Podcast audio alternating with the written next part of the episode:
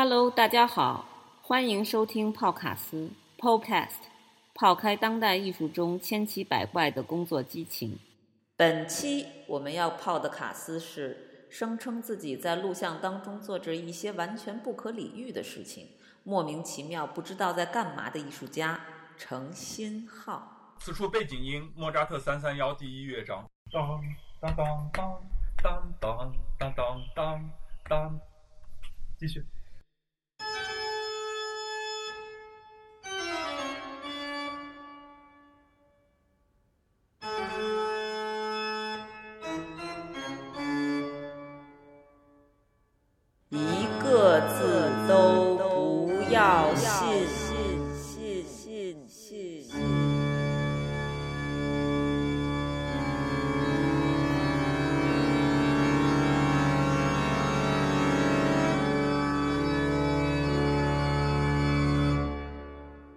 大家好，我叫陈新浩，是来自云南昆明的在地艺术家，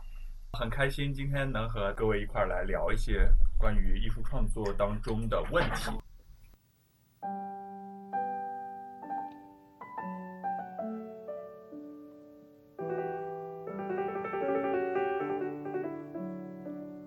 如果说是真实的说法，是一直在困扰、纠结、纠缠的问题。就是我的作品或者说我自己的艺术实践，很容易被贴上几个标签儿。虽然我很不愿意被贴任何标签儿，其中一个标签儿是这是一个理工男，从一个 outsider 来做艺术了，他就带着一套理工男的思维方式。你看他的东西就特别的有条理、严谨。当然，这些词的背面就是说这个东西比较的呃干。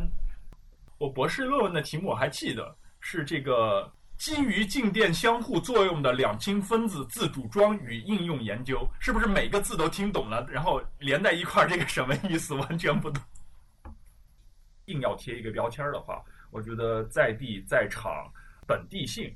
一定是我会要强调，而且是我的确自己在反复思考的一个问题。我自己当然另外一套说辞是说，我的所有的作品都是基于长时间的、长期的在场的田野调查。仔细回想，我即使是最短的一个系列作品，应该算是在老何家在丽江的那个作品，也是基本上用了一年半的时间来做。那一年半我也在那边待了小几个月，这个是我能接受的，我和那个地点发生关系的这个底线的时间吧。如果说再比这个时间更短的话，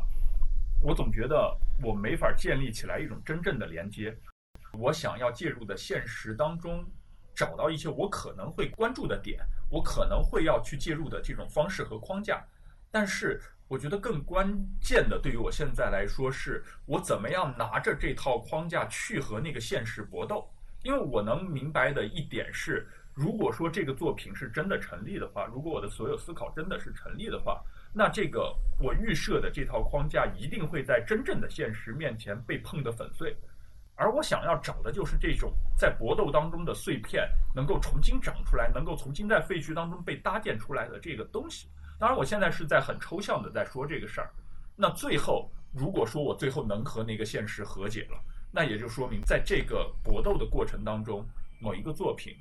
某一种叙事、某一种我能够说服自己的东西，可能就在这里能够生长出来了。它其实上是某种结果，而这个结果。并不完全来自于我自己，这里根本就不存在客观的对象，只存在各种在不断的互相施加着作用力的这种，用用用流行一点话说，比如说行动者或者之类的这样的东西，各种不同的力量、不同的实体，在不同的逻辑下的不同的碰撞，但是最后你会有一个东西出来。我想要，我试图要抓住的就是那样的东西，而我相信到达了这一步，能够被抓住的那个东西。就不再是那种你轻易能够被消解的、能够榨干的、能够通过形成某种叙事而让大家觉得哦，它原来是那么回事儿，能够被轻易贴上一个标签，就觉得它就是用什么样的逻辑、用什么样的媒介，是在处理什么样的材料，是在做什么样的转化出来的东西。那它一定不是用这样简单的词语能够涵盖，而且全部涵盖的。最终它。里面一定会有搏斗的痕迹在，那样的痕迹，我觉得就是一种根本性的强度、不可理解，或者说无法被合理化的东西。而我觉得这样的东西才能成其为一个核心。当然，在这里是很中二的说，就是一个艺术真正能赖以生长的那样一个核心。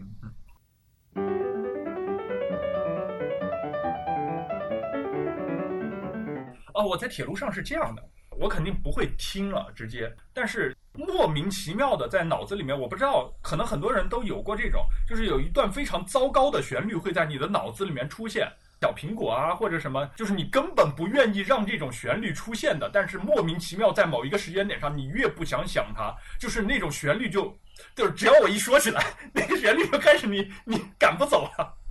我怎么来赶走呢？我一般是在脑子里面想一段更强大的旋律，来把我不愿意让它出现的那个旋律驱逐出去。结果在走铁路的时候，有一天那个头天晚上，我刚好看到一篇在讲那个为什么日本人修的不是碉堡是炮楼。这种一篇文章，他们当然在讲，就是说，因为八路军没有重武器，如果说真的有一门重炮的话，那那种炮楼就是等着吃枪子儿的，一炮就给轰塌了，全部人就埋在里面了。但说八路军刚好就是没有任何重炮，最多就是有那种意大利炮，那种意大利炮是轰爆他那个炮楼的。所以说，那个日本人刚好就是修这个来控制敌后根据地。这篇文章是讲什么不管了，然后他分析了这个日本炮楼的修建技术什么。结果他妈第二天我在走铁路的时候。脑子里面全是什么？没有吃，没有穿，只有那敌人送上前。一整天，这这段旋律就一直在脑子里面。我不行了，不行了，我我要想办法。结果刚好那下我走的那个滇越铁路大概是一百一百公里出头的那个时候，我就在想，那我就按照我走到的这个公里数，我来想巴赫的那个那个，比如说走到一百二十七公里的时候，那就 B W V 幺二七里面第三段那个咏叹调嘛。然后走到幺三幺里面就是男中音的那一段咏叹调嘛，然后接着什么幺四零就是醒来吧醒来吧长夜已尽，什么幺四七什么基督诗人仰望的喜悦，我就开始每走一公里就在脑子里面再开始想巴赫对应的那一段康塔塔最有名的那段旋律，我就用这个在洗脑洗自己的脑洗了一整天。刚好我走到的那一段是一百出头嘛，你看从幺二七到幺三幺幺四零幺四七这一段刚好是巴赫的康塔塔。就是他的清唱剧，不是后面的键盘的那个，不管它是不是多声部的，永远是一个主要的人在唱嘛。这种旋律是很容易在脑子里面跟着的。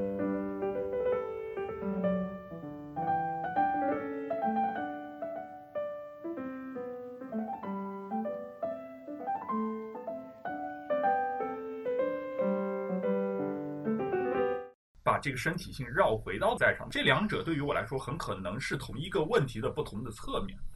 我就试图把所有的东西变成某种没有特定试点的、散点的、类型学的、罗列的、没有特殊镜头语言，或者说以没有特殊镜头语言作为镜头语言的这样的方式来把东西全部梳理开。甚至我也把我自己给拍进去了，就像对一条河流的命名里面，其实我把河边上的一堆人物的肖像，把我自己也给加进去了。但底下的描述就是这个是一个拍照的人，其他的就是什么一个捕鱼的人，一个农民，一个挖化石的人，一个在吹萨克斯的人，一个病人，完了有一个一个拍照的人。我是像这样的方式把我自己完全和其他人等同，在这个过程当中，作者就消失了，作者本身也成为对象。这个对我来说是某种新的开始，是曾经的某种结束或者延续。我似乎找着了一种方法，能够去回应这些事情了，回应那些我曾经无法释怀的、无法用媒介或者说材料或者语言来说的东西。我似乎找着一个词语能够来说它了。就从过河这件作品开始，是那一系列叫情境中的身体的东西，是重新一次一次回返到我曾经在做作品的那些现场。又把一些原来无法处理的东西重新处理了一遍，比如说月升和对一条河流的命名有关，是在盘龙江边的那个长虫山顶上，我重新去站在那些我曾经拍到的那个嶙峋的巨石上，看着脚底下的整个昆明城，用我自己的一个凝固的动作和那些在缓慢发生变化的时间对话，那些曾经我们似乎感觉不到的动态。就会在这种活动体的静止当中变得有速度，变得可以察觉，就像那一个在山后面开始出现，并且一点一点的升起，最后消失在画面之外的月亮。但其实我是在那个山顶上，是用一个姿态在大风当中维持稳定，站了一百多分钟，一直等到那个月亮从画面里面消失。当时脚是已经彻底失去知觉，因为我关注的不是录像这个媒介本身，那也没法说是行为，而是我用这个身体的在场。我用这个身体在特定的场域和情景当中的出现，可以让一些东西显形。显形的不是我的身体，我的身体只是其中的一个媒介。这个媒介的存在，就可以让一些我们没法察知的，或者没法以特定的方式觉知的事物、动态，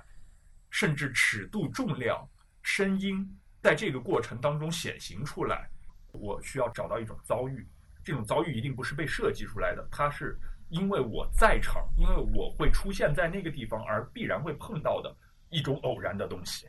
这些偶然的东西，因为在场，它无论如何会不是以这样的方式，就是以那样的方式出现。而我要去抓住的就是这样的出现。比如说像那一条一百一十年的铁路，那么在一百一十年之后，它重新回到大地，重新回到某种缓慢的速度，它的影响已经几乎结束，变成一种遗迹的时候，我再重新去的时候，我会碰到什么样的？东西，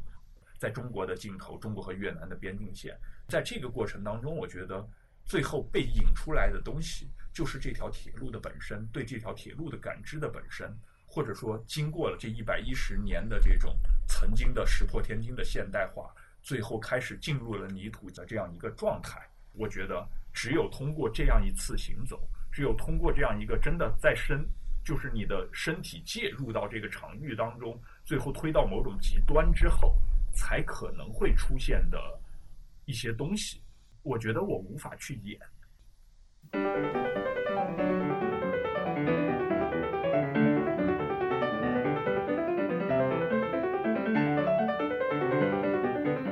我突然意识到，叔本华《意志与表象的世界》是他二十六岁的时候写出来的，尼采。道德的谱系，道德的谱是他二十多岁的时候写出来的。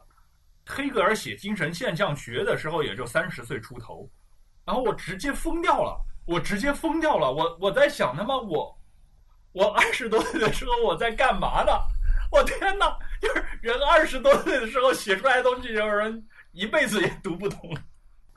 然后我我后来要找平衡嘛，我就赶快找赶快找，就发现齐泽克写那个意识形态的崇高客体的时候啊，四十岁就是还还有机会，还有好多人。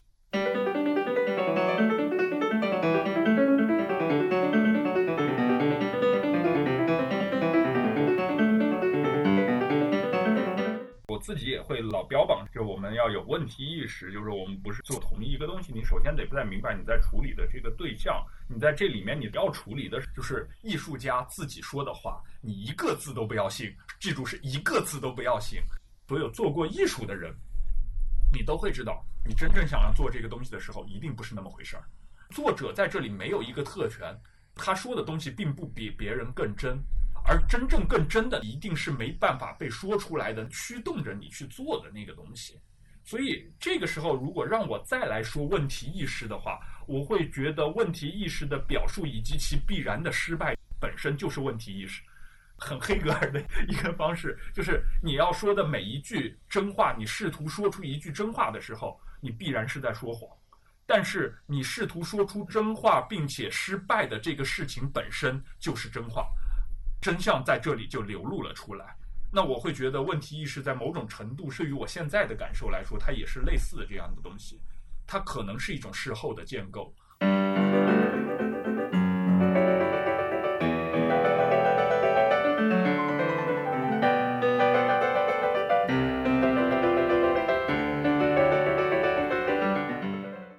我听巴赫的时候，我没看到什么，一般我一边听一边在工作。巴赫的东西很容易来作为工作的背景音乐，因为它不是那种会一惊一乍的。因为我们都知道，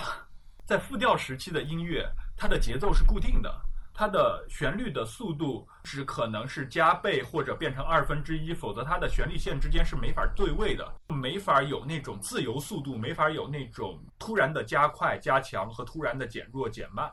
你。会完全按照某种在一开始定下来的那样一个速度再往前推进，所以非常适合做工作的背景音乐。如果说放贝多芬做背景音乐的话，那你一定是不断的被他给拉回来的。你会发现某种时候一下子一个渐强，然后一下子某个超强音出现了，你会觉得天哪，天哪！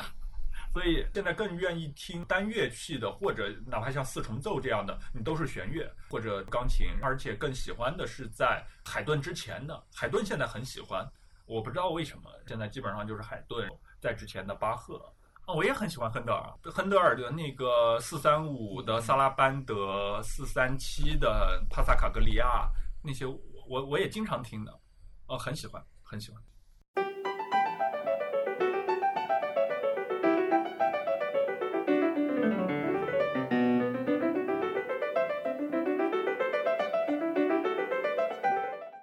这条铁路的尽头是一片大海，这条铁路是绑定在那片大海之上的。我沿着铁路走下去，会达到那片大海，所以我的“致海洋”这个标题是从这里过来的。我其实是想要走到那片大海去，走到那片在我的小时候对我来说一直在产生着魔力的那片大海。我的这个作品的一个东西，是我的心结，很可能在这种说出来又失败的合理化当中，你可以看到有一些东西，它在那里绕不开。它可能是简简单单的一些意象，是一个铁路绑定在大海上的这种意象。那它怎么成为一种驱动力？它怎么成为一个作品的问题意识？它很可能不是问题意识，很可能不是这种简简单单能合理化的东西。它又像是一些隐隐绰绰的在前面跳动着，然后又停下来等着你的那只鸟。我会觉得，在某种程度上，作者是没办法去穿透他的作品的，比较福柯的那个说辞了。就是作者能够提供给作品的，就是能把这些作品关联起来的那个名字，让人找到一条线索，知道这些东西是要捏合在一块儿，作为一个整体来看的，不是一个虚构出来的作者，而是一个能够把作品整合在一起的那个作者之名。可能我觉得重要的是这个，但是作者本身的说辞本身的感受。在某种程度上，它当然可以在作品之外来呈现，并且作为某种作品的背景被人认识到。但是归根结底，它没办法真的越俎代庖的去穿透那些作品，为那些作品去表态、去宣扬、去做什么。但是又有一些东西能够穿透作品，使得作品不仅仅是一个某种艺术现场被观看的，就只处于此时此地的一个对象。我不知道该用什么样的词来说这些能够穿透这个作品的东西。如果硬要说的话，我会觉得有强度，有不可理解，有内核。我会用这样一些词。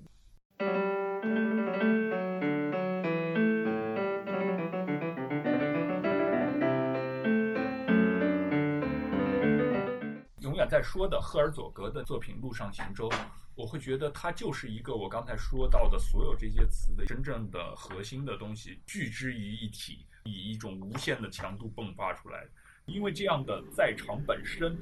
一定会有东西渗透在那层它虚构的文本里面，再通过那层文本渗透出来。但这种东西恰好是那些你穷尽所有语言的理解和描述之外还剩下来的那个部分。当语言被取消了它所有的表意能力之后，还剩下来的那个不可化约的残渣，我会觉得这个是真正能够穿透一切作品、一切文本，而且直接到达的东西，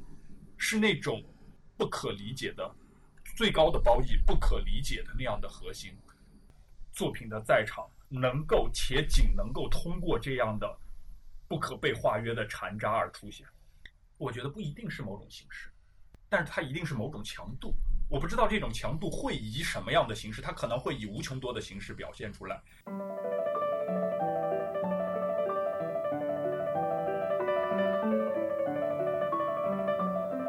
你有没有觉得赋格的那个结构特别的拉图尔？就是万物没有关联，万物不是统一体，但是它们在不断的联合当中。那不就是那几条各自按照自己的逻辑往下走的旋律线，在同一时间上的那个和弦吗？那个和弦只是一种效果，但是它的逻辑不是那个和弦的推进，而是每一条旋律线按照它自在的那个逻辑在往前走。但是在某一个点上，我们卡下来，它就是一个和弦。你要说到 ANT 行动者网络理论，说到 OOO 就是误导向的本体论，你可以回到巴赫，你可以回到副歌，你会在某种我们制造出来的这些东西里面，你会发现这些人到底是在讲什么。当然，我说出来这些话，你也一个字都不要信。